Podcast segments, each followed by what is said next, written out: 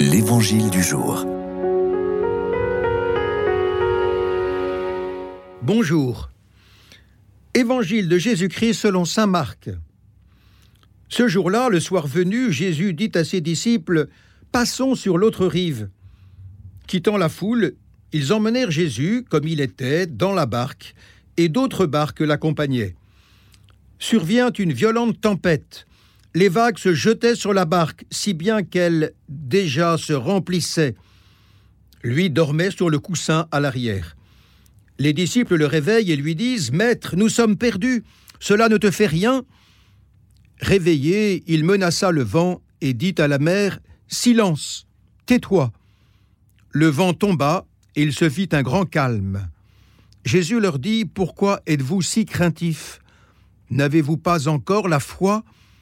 Saisis d'une grande crainte, ils se disaient entre eux Qui est-il donc celui-ci pour que même le vent et la mer lui obéissent?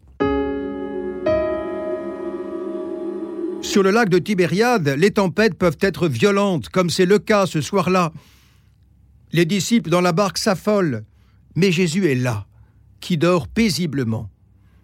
Quelle image saisissante de notre monde en furie, où le silence de Dieu et son apparente indifférence bouleversent notre cœur et celui de bien des hommes.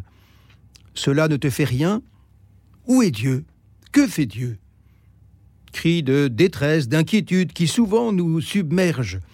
Et pourtant Dieu, qui est innocent du mal, est là. Cette scène sur le lac est à l'évidence une annonce forte du mystère pascal. Jésus dort dans la barque comme il dormira dans le tombeau après sa passion, alors que la violence de la mort, comme les flots en furie, se sont déchaînés contre lui. Mais comme Jésus réveillé n'a qu'une parole à prononcer, silence tais-toi. Du tombeau, par la puissance de la résurrection, plus forte que la mort, jaillira la vie. Nous ne cessons vivre de ce mystère de mort et de résurrection qui passe par le samedi saint, où nous attendons avec confiance le jour de Dieu où la mort sera totalement détruite. Que notre foi reste vive malgré les tourments, car la victoire est certaine.